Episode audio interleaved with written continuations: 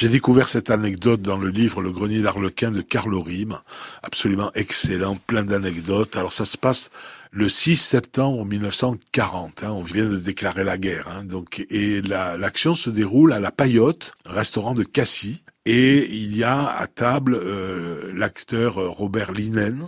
Alors c'est celui qui a interprété Poil de carotte.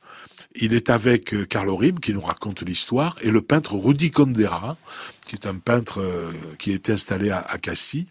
Et à leur table à côté d'eux, il y a quatre Marseillais qui achèvent un repas assez arrosé, euh, nous raconte Carlo Rime. Et puis, on leur apporte un petit panier de figues de vigne, vous voyez, bon, il n'y a pas encore de restriction. Et l'un des quatre, bien excité par le vin de Cassis, le montre à, à l'entour de, du restaurant en rigolant. Vé ces figues toutes molles, peu chères, si on dirait pas les coucougnettes du maréchal. Au fond de la salle, un vieux légionnaire se dresse, blême, la moustache frémissante. Monsieur, je ne permettrai pas. Le Marseillais le regarde gentiment. Alors quoi, c'est tellement vexant de ressembler à ces belles figues juteuses et parfumées. Le vieillard s'étrangle les yeux hors de la tête. Une honte, un scandale, je vous somme de retirer immédiatement. Le Marseillais s'énerve à son tour, le ton monte, et allez en galère mon colonel, d'abord je suis pas colonel, alors foutez-moi la paix, etc., etc.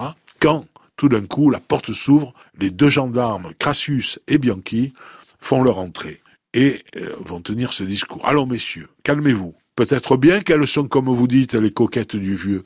Mais ce n'est pas une chose à dire. C'est du domaine privé, ça. C'est confidentiel. Et puis tout ça, c'est de la politique.